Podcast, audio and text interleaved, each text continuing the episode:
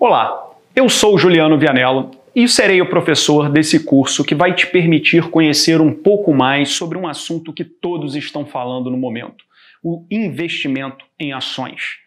Você deve estar ouvindo e lendo isso em grupos de WhatsApp, em mídias sociais, em jornais, ouvido de amigos, de parentes, e então você já concluiu que você não quer perder essa oportunidade, que você quer aprender agora a investir em ações. Então, eu gostaria de dizer que você realmente está no lugar certo. Para te comprovar isso, vou te mostrar um vídeo bem rápido, de dois minutos apenas, que eu postei lá em maio de 2020 no YouTube com uma previsão. Num cenário, naquele momento, em que a Bolsa tinha saído de 120 mil pontos e ido para 63 mil pontos. Né? O Ibovespa tinha saído lá de 120 mil e ido para 63 mil pontos por causa da crise financeira provocada pela pandemia. E lá Nesse vídeo eu mostro uma previsão que vai te convencer que você está no lugar certo para investir em ações. Uma primeira pergunta é: as ações estão baratas com essa crise? Bem, é, realmente algumas empresas estão com valor de mercado, ou seja, negociados na bolsa menor abaixo do valor patrimonial, valor contábil dessas empresas. Né?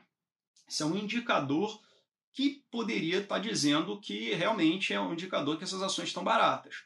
Um outro argumento é que é, essas ações lá chegaram, vamos pegar o índice Bovespa, que é uma média ponderada de, das mais de 60 ações mais negociadas na Bolsa de São Paulo, a Bolsa brasileira que temos, ele chegou a estar lá perto de 120 mil pontos e caiu em março para 65 mil pontos. Isso representou uma queda de 47%.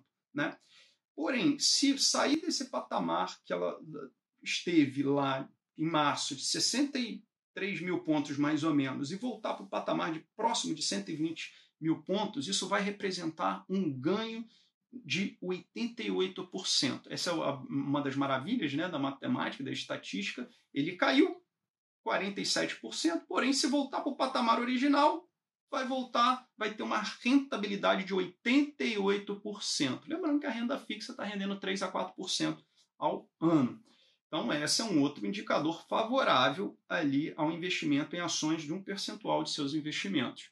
É, porém, quando ele vai voltar para esse patamar anterior, Juliano? Isso ninguém sabe vamos mais podemos olhar para as crises anteriores. Por exemplo, a de 2008, crise financeira, de 2002, a de 98, a de 29, e a gente observou que demorou alguns anos ali para bolsa voltar ao patamar pré-crise, antes da crise, né? Então, isso significa que não sabemos quando vai ser esse retorno, se vai ser em seis meses, um ano ou vários anos, né? Porém, quando ele acontecer, vai ser de 80% de rendimento. É, outro indicador ali, outra frase que eu gosto é de um grande investidor em ações, Warren Buffett, que, que fala: olha, você deve comprar ações ao som dos canhões e vendê-la ao som dos violinos. Isso significa que deve comprar ao som dos canhões, ou seja, na crise, ou seja, no momento de baixa e vender essas ações. Né? Então você está comprando barato e vender essas ações ao som dos violinos, ou seja, em alta do mercado, euforia do mercado, quando os preços estão mais altos. Assim, o seu retorno vai ser maior. Né? Te mostrei esse vídeo para você perceber que você poderia, naquela ocasião, ter obtido também um retorno de aproximadamente 90% em apenas nove meses. O que te faltou para aproveitar essa oportunidade? Conhecimento sobre como investir em ações com inteligência e responsabilidade. Aqui você vai ver um curso sério, responsável, que vai te permitir sim aprender a como investir em ações, mas também realizar, fazer uma gestão de risco associada a esse tipo de investimentos. Essa estratégia, investimento em ações com gestão de risco, pode te permitir alcançar gradativamente o aumento do seu patrimônio e ter excelentes resultados no longo prazo. Agora vamos falar o que veremos nesse curso. Começaremos a falar sobre as motivações para você investir em ações. Claro, na vida, para você fazer alguma coisa, você precisa de motivação. Além disso, vou te mostrar ali os medos e preocupações mais comuns que as pessoas têm ao investir em ações. Um outro assunto vai ser sobre a bolsa de valores e como funciona a dinâmica de funcionamento dessa bolsa. Vamos falar também sobre o conceito de ações, tipos de ações e tipos de empresas. Vamos falar sobre as estratégias de investimentos. Você já deve ter ouvido falar de Value Invest ou Growth Investing. Se não ouviu, você vai aprender aqui.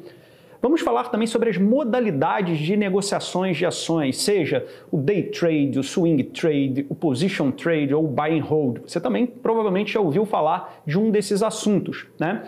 Falaremos também sobre a análise fundamentalista e análise técnica. Entraremos até em detalhes sobre esses dois tipos de análise que vão te ajudar a, a escolher ações, a escolher boas oportunidades de investimentos.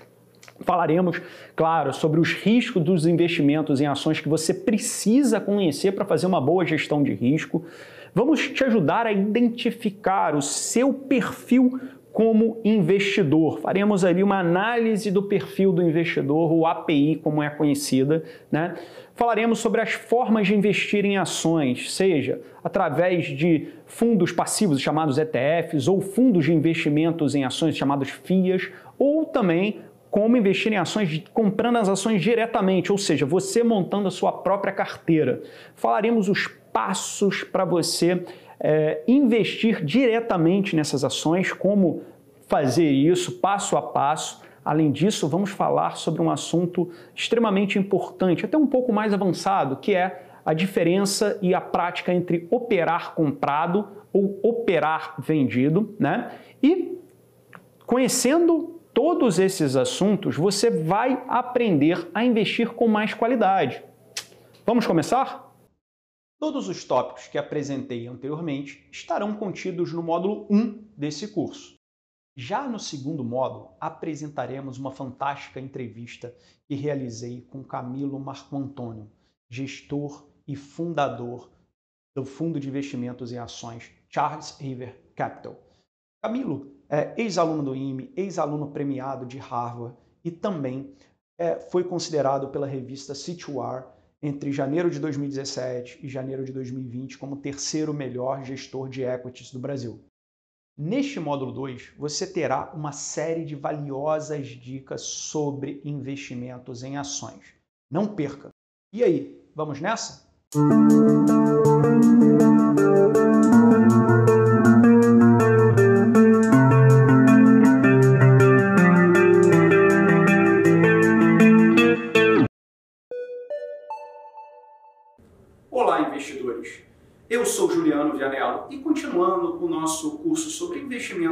Ações, faremos uma entrevista com o gestor de fundo de investimentos em ações para que ele compartilhe conosco a sua visão de elementos imprescindíveis para o investimento nessa modalidade. Para isso, convidamos Camilo Marco Antônio, sócio fundador da Charles River Capital, eh, gestor da Charles River FIA, um fundo de investimentos em ações com rating 5 estrelas da Morningstar e que tem gerado retornos expressivos nos últimos anos, acima do Ibovespa e de outros fundos de investimento em ações do mercado.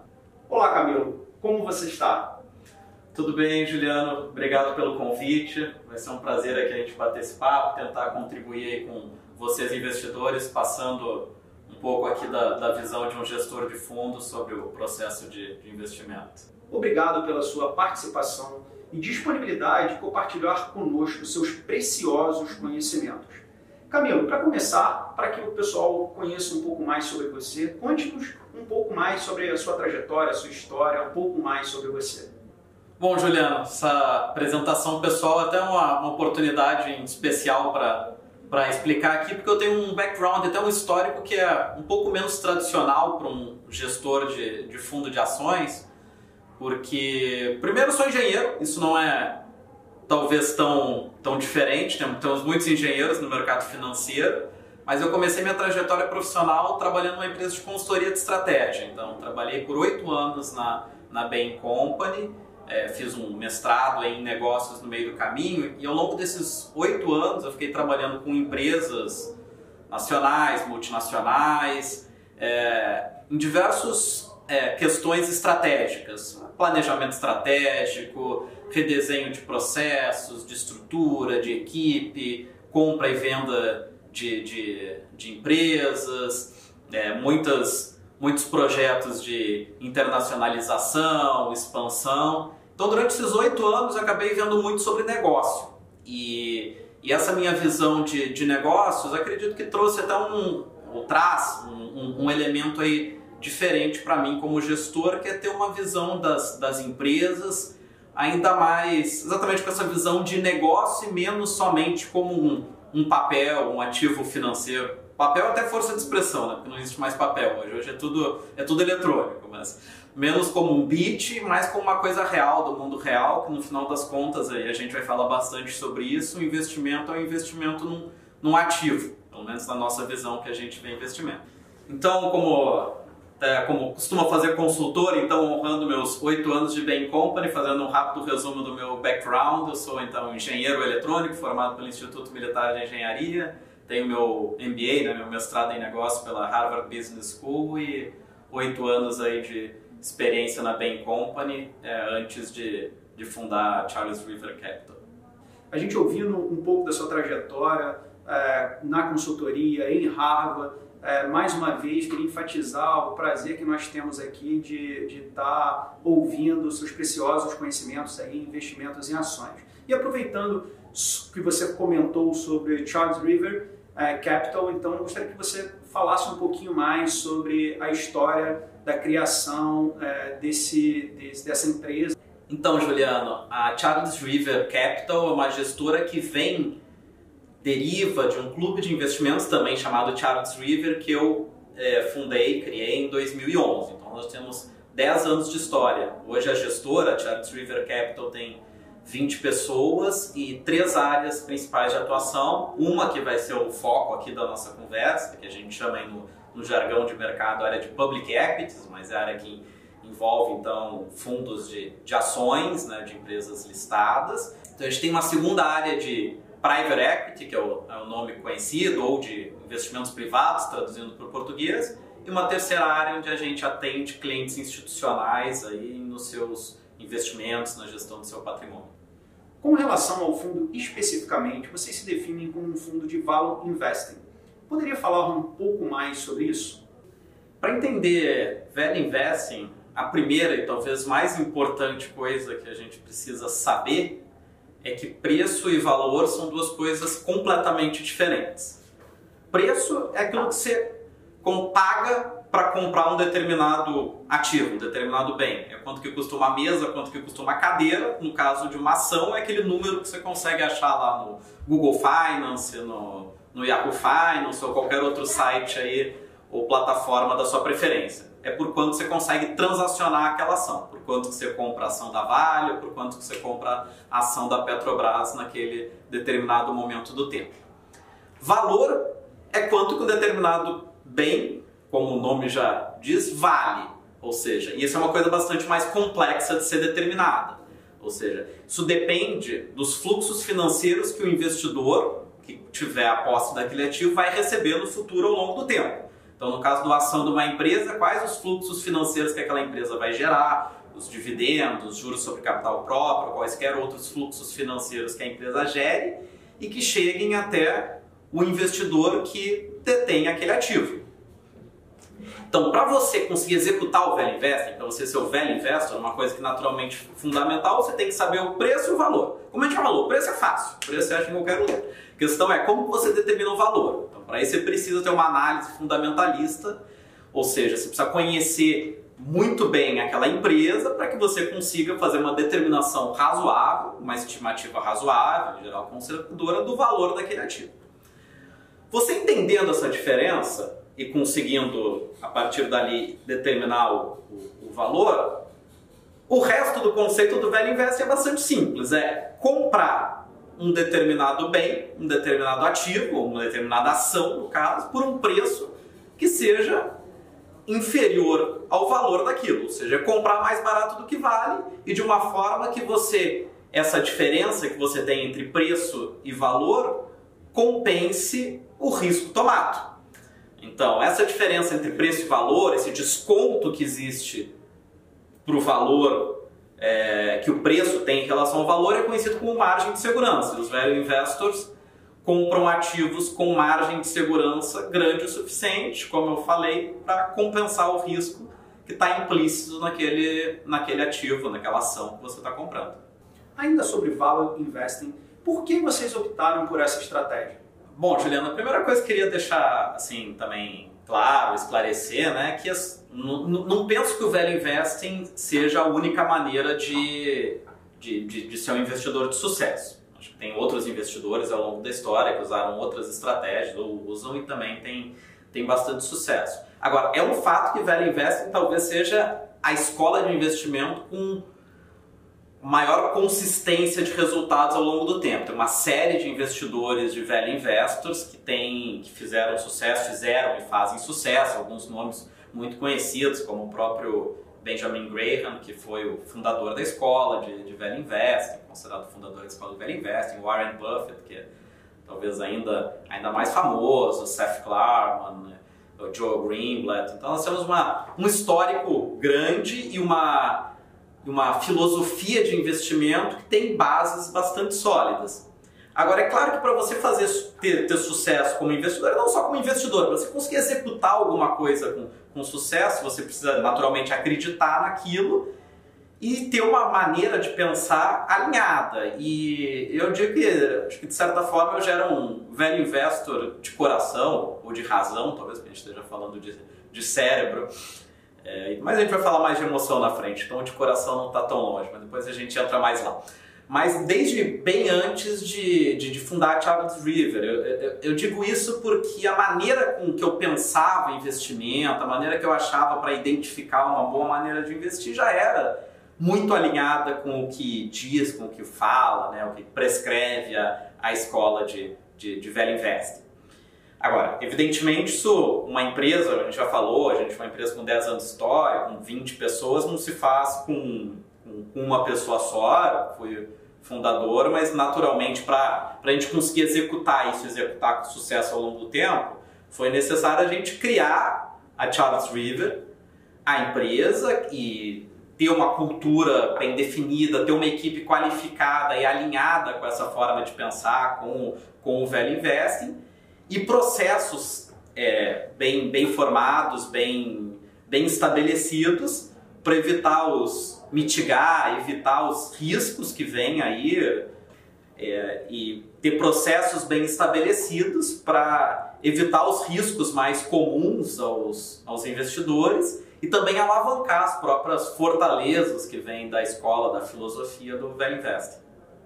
Com base na sua resposta, Camilo, e olhando o, a performance da fundo de investimentos e ações da Charles River Capital, a gente observa que a escolha pelo Value Investing foi uma excelente escolha.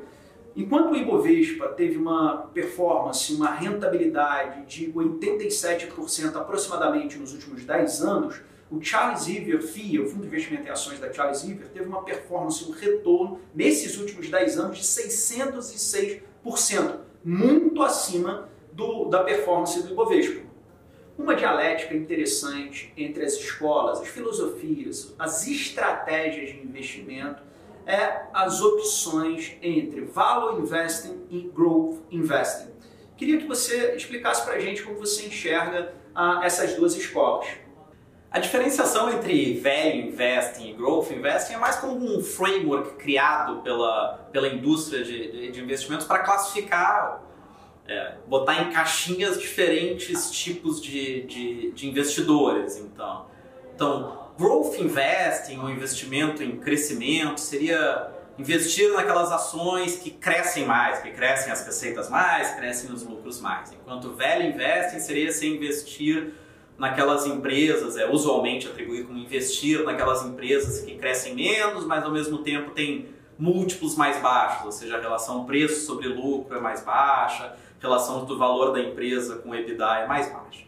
A maneira que a gente enxerga isso, que eu enxergo particularmente, isso é, é, é um pouco diferente, foge um pouco dessa definição. Por exemplo, nós nos classificamos como velho investors. Como a gente estava falando lá, como que a gente entende value investing? Entende como comprar empresas cujo preço esteja abaixo do, do valor justo, que a gente atribui como valor justo.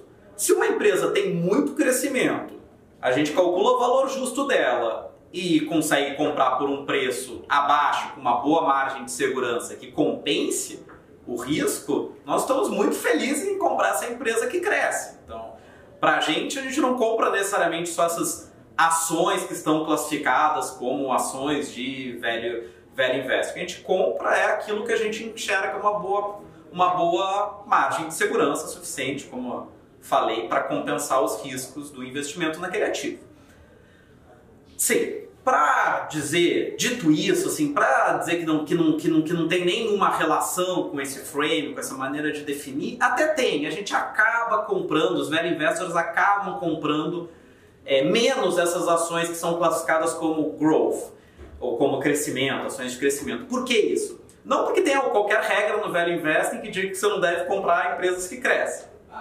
Mas porque essas empresas que crescem muitas vezes atraem é, atenção de muito mais investidores, de um público muito mais amplo, e essa atração que elas geram faz com que muitas vezes elas negociem com preços altos acima do valor intrínseco. E aí sim, não existe nenhuma regra fundamental do Velho Invest que diz que você não deva comprar ações que cresçam. Mas sim existe uma regra fundamental do Velho Investing que diz que você nunca deve pagar acima do valor intrínseco. Então, como essas ações que crescem muitas vezes com uma probabilidade maior negociam acima do valor intrínseco, em geral, nas carteiras de velho invest você encontra de velho investors, você encontra menos dessas ações, por consequência, acaba encontrando mais daquelas outras ações. Excelentes respostas, Camilo. É, você enfatizou né, é, que a decisão de investimento, seja do investidor, do gestor, de um fundo de investimento em ações, é, que esteja usando a estratégia de Value Invest, se baseia bastante na premissa que há uma diferença, que existe uma diferença entre preço da ação e valor da ação. Porém, a gente observa que existem algumas teorias financeiras que falam que essa diferença não existe, ou seja, que o preço da ação é exatamente igual ao valor intrínseco da ação, considerando toda a informação disponível naquele momento. Dito isso, então, Camilo, eu tenho acho que duas perguntas para te fazer que são dúvidas de boa parte dos investidores. A primeira delas é que value investors ou investidores de valor não acreditam nessa teoria que eu falei acima, né? naquela teoria é, que preço é igual a valor, certo? E a segunda pergunta que eu faria e que está relacionada à primeira é que, considerando que existem é, essas diferenças entre preço e valor de uma ação, o valor intrínseco de uma ação, por que existe essa diferença que cria oportunidades de investimento? Primeiro, eu gostaria de falar que, que em geral, eu acredito que os, os mercados fazem bom trabalho em precificar os ativos, em alocar o capital dentro da, da economia real. Mas, como você já, já falou, é fato que nós, como velho investors, a gente não não acredita que o mercado é 100% eficiente, que está 100% das vezes certo. Senão, de fato, a, a, o velho investing, investing não teria nem como funcionar. E por que, isso acontece? Bom, uma razão fundamental é porque os agentes do mercado são seres humanos. Então, é, existe uma, uma na, na, teoria de, de, mercados aí que você estava citando, mercados eficientes, ela assume que o homem é 100% racional termo técnico aí é o homo econômicos, ou seja, ele toma decisões de forma 100% racional, mas uma série de, de, de, de, pesquisas, de trabalhos que, que corroboram a nossa visão de que o ser humano é 100% racional. Inclusive tem alguns até bastante curiosos, tem, tem um que mostra que, que existe uma correlação do, do, do, do, da performance da bolsa, que em dias que o país perde na Copa do Mundo, no dia seguinte a bolsa vai mal, então assim, tem outro que mostra o contrário, que acho que em dias, dias ensolarados a bolsa vai bem. Então, assim, no final das contas, que o, que o humor do, do investidor, que é afetado por essas questões externas, como o resultado do futebol ou o clima, afeta a performance da bolsa, sendo que naturalmente são, são coisas que em termos de valor são totalmente não, não correlacionadas, ou seja, é uma, uma é uma atuação dos investidores que claramente não se baseia numa lógica 100% racional, mas se baseia nas, em como está as emoções desses, como estão as emoções desses mesmos investidores. Então, Camilo, baseado né, na sua resposta e tal, muito interessante, né, a gente observa ali que alguns casos, né, como resultado de uma partida de futebol ou clima, podem até influenciar no desempenho do índice de, de, de, de bolsa de valores. Né? É, e aí a gente observa que não é uma questão 100% racional, né? é uma questão irracional, ou seja, um desvio em relação à racionalidade, é o que a gente chama de desvio ou viés cognitivo. E esses desvios podem explicar né, algumas ineficiências do mercado. Dito isto, em relação a esses vieses cognitivos, quais são e como eles são vistos no dia a dia do mercado financeiro? Bem, Juliano, tem uma série de vieses é, cognitivos que afetam o processo decisório, mas eu vou citar aqui alguns dos, dos mais conhecidos e que são muito importantes aí para o investidor ter, ter a consciência para tentar mitigar os, os efeitos, os riscos que são gerados por esses vieses. Então, primeiro que eu vou falar é um que chama groupthink ou pensamento em grupo. Esse até o, o nome já já ajuda a gente a ter uma ideia do que, que a gente está falando, mas é o fato de que as pessoas, quando estão num grupo, elas tendem a ter a dificuldade de discordar, de contestar, de criticar o argumento e aquele argumento que começa a se tornar a maioria do grupo. E aí todo mundo acaba convergindo para a mesma ideia sem criticar o suficiente. Isso pode ser pelo medo do, às vezes, do ridículo, pelo medo de você falar alguma coisa e soar estranho, soar diferente dos outros. A gente tem esse pensamento, essa coisa tribal que a gente tem, que vem, que é, que é ancestral, que é atávica da gente, então a gente gosta de estar junto com o grupo. E também, até porque se der errado, também é melhor errar junto com o grupo do que você ser aquele que errou sozinho. Ou pelo menos é aquilo, pelo menos nos gera um conforto emocional, o menor desconforto emocional errar em grupo do que errar sozinho. Só que esse é um grande risco quando a gente está falando de investimentos. É, uma parte importante, talvez a mais natural, ou a primeira que a gente pensa, pois isso é um grande risco. Por quê? Porque isso aumenta muito o risco. Por quê? Porque aí, como todos, você pensar um time de investimentos, uma equipe de uma, uma gestora, se todo mundo vai ali ter aquele pensamento em grupo, acaba que as ideias não vão ser testadas o suficiente, não vão ser criticadas, não vão ser contestadas, então podem ser riscos, podem passar desapercebidos. A gente pode falar um exemplo até como quando a gente pensa a sociedade, a sociedade é um grande grupo também. Se a gente pensar, por exemplo, nos Estados Unidos até 2007, tinha uma espécie de pensamento em grupo que dizia que o preço dos imóveis ia subir. E as pessoas tomavam empréstimo, definiam a vida delas baseadas nessa premissa que o preço dos imóveis só iam subir, só iriam subir. E aí, bom, aí veio a crise ali que a gente teve ali em 2008 e mostrou que, obviamente, isso não é verdade, que o preço dos imóveis não sobem sempre. Mas além dessa questão de, do pensamento em grupo fazer com que a gente tome mais riscos do que deveria ou não veja os riscos, né? Tem o que chama, em inglês chama os blind spots, ou pontos cegos, né? Porque como todo mundo vai para o pensamento em grupo, as ideias não são criticadas o suficiente. Tem um outro lado que é muito que é muito importante também da gente pensar e muito prejudicial do grupo think.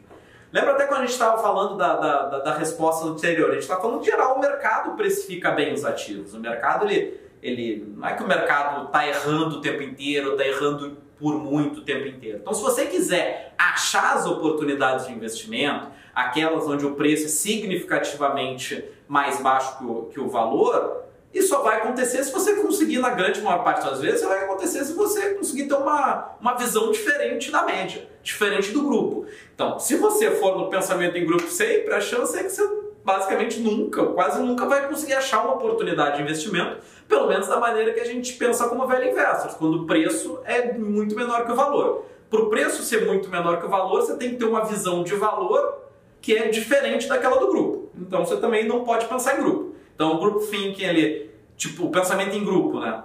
Ele te prejudica por aumentar o risco, por diminuir né, a chance que você perceba esses riscos, ou seja, no final você acabar tomando mais riscos do que você deveria, sem saber, e também porque ele te prejudica em achar oportunidades de, de investimento boas onde você precisa dessa é, visão diferente do grupo para identificar que naquele caso específico o valor é bastante maior que o preço que aquele ativo, que aquela ação está sendo transacionada. Bom, o segundo exemplo aí de viés cognitivo, também muito importante da gente estar consciente, é o que é chamado, conhecido como escalada irracional do compromisso. Ou também eu falar depois, também conhecido como falácia do custo afundado, tem, tem alguns nomes diferentes. Mas o que, que, que é a ideia aqui? Qual que é o problema aqui? É quando você toma uma decisão, aquela decisão tem um resultado negativo, pode ser um investimento, tem um resultado negativo. E aí, pra, por não querer assumir esse resultado negativo, você vai tomando uma outra decisão ruim de novo para ver se você recupera aquela decisão ruim do passado. E aí aquilo ali tem um grande risco de virar uma bola de neve. É aquele negócio, você vai no, no. Pode ser num cassino, sabe? você perdeu já um dinheiro lá. Aí você vai lá e vai tomar um, fazer uma nova aposta ruim, que as probabilidades são ruins para você simplesmente porque você quer tentar recuperar aquilo que você perdeu do passado. Mas aquilo já é perdido. É o, chama em inglês a sunk cost, em português custo afundado. Só que a gente, psicologicamente, o ser humano tem dificuldade de assumir esse custo afundado. Porque assumir o custo afundado é assumir que você tomou uma decisão errada no passado. E a gente sabe, para todos nós, que é difícil para a gente, humanos, assumir que a gente errou. Só que por não assumir que a gente errou, a gente vai aumentando, vai tomando novas decisões e aquele prejuízo que a gente teve no já tinha no início vai potencialmente aumentando. E por que, que isso é tão importante para a gente como, como investidor? Porque uma coisa é certa, como investidor, ao longo da sua trajetória de investidor, por melhor investidor que você seja, você pode pegar, você vai errar. Você vai errar. Você vai errar mais de uma vez, você vai errar no plural. Qual que é o e qual que é o segredo da história? É que você não pode errar grande demais. Você não pode tomar um, uma perda que coloque todo o resultado do seu, dos seus investimentos em risco. E é por isso que você tem que saber exatamente o momento em que você para, o momento que você assume o seu erro. E por isso que é tão importante você estar consciente da escalada irracional do compromisso para você não fazer isso, você não pegar uma decisão ruim e aí você comprometer todos os seus investimentos porque você errou em algum momento. Então, esse é momento você tem que assumir assumir, dizer errei, limitar suas perdas, entender que aquela decisão foi errada e partir para os seus próximos investimentos. E um último exemplo que eu vou dar aqui é o conhecido como bias conhecido como endowment effect ou efeito de dotação, efeito de, de posse, que é o, o, o bias, o viés, né, da gente dar mais valor para aquilo que a gente tem do que para aquilo que a gente não tem, ainda que sejam objetos iguais. Então você dá mais valor para ação que você tem do que para ação que você não tem. Qual que é o risco aqui? E a gente já falou bastante de como escolher uma ação, de como investir, da margem de segurança, etc. Mas tão importante quanto comprar é você saber também o momento de vender uma ação. E é exatamente por isso que você tem que estar consciente dessa questão do, do, do, do efeito de posse aí, do, do, do viés, desse viés, para que você não fique preso ao, ao ativo que você tem. Que você saiba que um determinado momento é o momento de você vender aquela ação, que ela chegou no preço justo e que não é porque você possui ela que ela existe, porque ela tem mais valor do que se você não a possuísse.